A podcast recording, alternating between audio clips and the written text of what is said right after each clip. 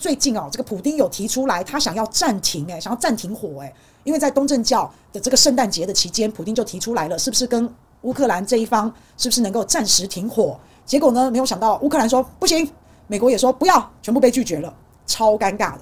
为什么被拒绝？这个表示想要暂停的那一方就是俄罗斯，你是不是打不下去了？通常说要停火，你还要看看你有没有这个能力，诶。譬如说你现在打得很顺，你是占上风的，那你说要停，那就停了嘛，对吧？可是如果你是趋于劣势的，那你说要停，那你就要看别人答不答应哦。那你会遭到拒绝，那就表示俄罗斯真心想停，但是呢，他没有优势，他也没有主动权，所以美国跟乌克兰就不要拒绝。好，那现在泽连斯基啊很有底气啊，他现在被这个欧美国家啊一直不断的支援啊，有军援的，还有金援的，不断不断的加码。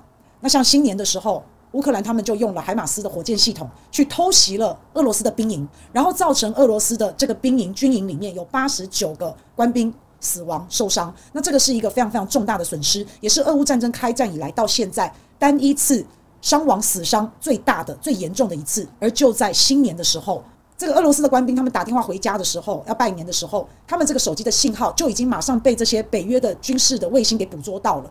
所以这些俄罗斯的官兵就暴露自己的行踪，那第一时间呢，知道他们在哪，北约就把这些资料就给了乌克兰，然后乌克兰呢就出动了艾马斯火箭系统，然后就非常精准的击中目标，造成重大的损失。所以对俄罗斯来说啊，真的是非常的丢脸，而且这个根本就是低级错误。这种这么危险的动作，在战争当中，在战场上，这不能乱打电话，会暴露自己行踪。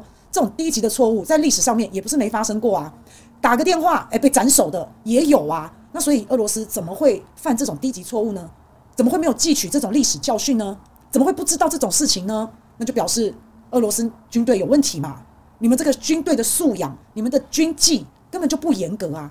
而且现在西方世界不断大量提供乌克兰大量的武器装备，好像美国要提供战车，法国本来一直不太愿意，本来还蛮抗拒的，现在法国也要提供轻型的坦克，诶。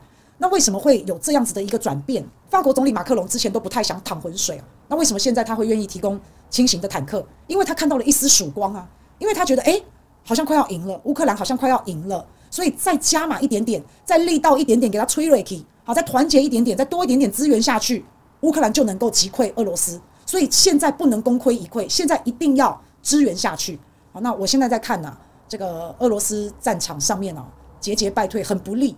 拖越久，可能也会越不利，因为在现在的战争已经不只是战场上面的肉搏战，还有资讯战啊、科技战啊，好，还有信息战。那这一个科技战啊，这个对高科技发展比较发达的国家，它是比较有优势的。像我们看到了这一次新年打电话暴露行踪被灭，好像这个案例，它简单说就是一个现代的科技战、资讯战的一个战战争上面收集到的情报嘛。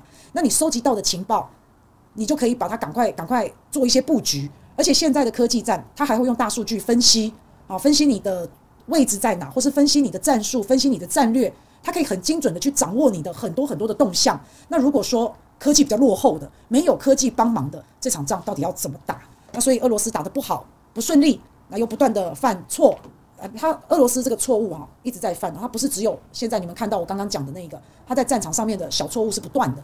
要不断的犯错，然后再加上美国跟北约国家、欧洲国家又在大力的支援，又在支持，那所以你现在看到俄乌战争，我真的不知道什么时候平息，但我一直觉得快了。我觉得快了的原因可能是俄罗斯打不下去了。但是如果你说他们要谈判，我认为谈判不太可能，因为现在俄乌他们要的东西完全不一样。俄罗斯要的是我现在并吞乌克兰的四个州，还有克里米亚，全部要给我，这乌克兰根本不可能会答应嘛，所以就不可能谈判嘛。那这种状况，两边根本就一点共识都没有。所以怎么可能在谈判桌上用政治去解决这样的冲突？那这是不可能的嘛。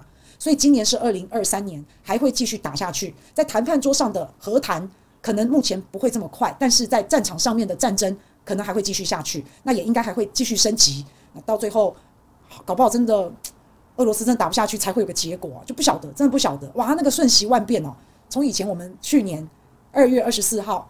看到俄罗斯入侵乌克兰，然后以为两三个礼拜就会把乌克兰灭了拿下，哇！到现在，到现在搞不好会输，有没有？真的是非常的瞬息万变，也不可思议啦。但是不要走上战争啊，战争就让大家觉得就心情会比现在吵架更不好。